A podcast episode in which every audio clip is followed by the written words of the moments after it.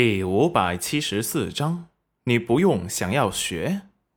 刚好裴元君给戚云染梳好了头，宝儿也睡眼朦胧的找了过来。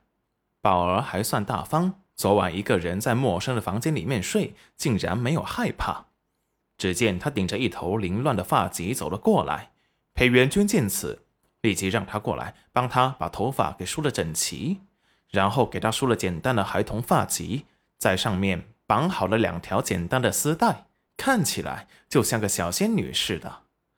戚云染感觉裴元君的手是越来越巧了，宝儿的发髻三下五除二的就让他给扎好了，看似简单却很好看，也很有美感。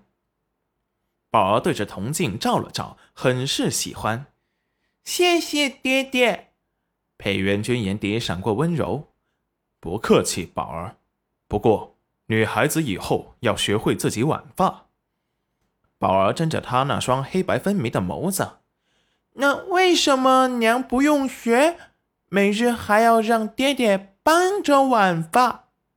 裴元君回眸看了戚云染一眼，意味深长的道：“因为你娘有相公，所以不用学。”戚云染白了他一眼，不要教坏小孩子。那我也。裴元君还没等宝儿说完，就打断了他：“你不用想，要学。”宝儿垮下了包子脸：“爹爹偏心。”齐云染走了过来，蹲下身来，把宝儿身上穿歪了的衣服给整理了一下，才温和的开口说道：“娘亲就是因为小时候没学会挽发，现在才不会，所以宝儿可千万别像娘这样哦。”要是不会梳头，以后啊就不能美美的了。宝儿想自己丑丑的模样被轩哥哥和虎子哥哥看见吗？宝儿立即摇头，不想。那就是了。既然不想，就自己学会挽发，以后随时随地的都能自己动手，就变得美美哒了。宝儿觉得娘说的好有道理，下定决心以后一定要学会挽发。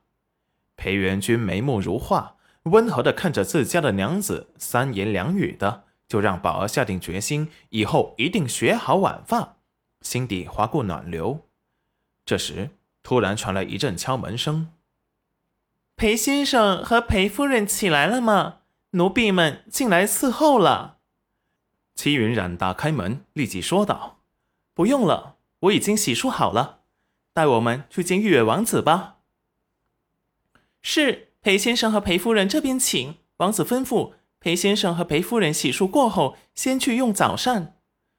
裴元君拉着戚云染率先出了门，宝儿看着前面的爹娘不开心，爹爹好像把他给忘了呢。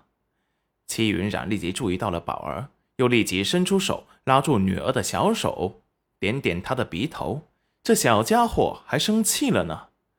裴元君不悦地看着自家娘子，甩开了他的手，看着宝儿，看着他的眼神，脸色难看，轻哼一声，别开了头。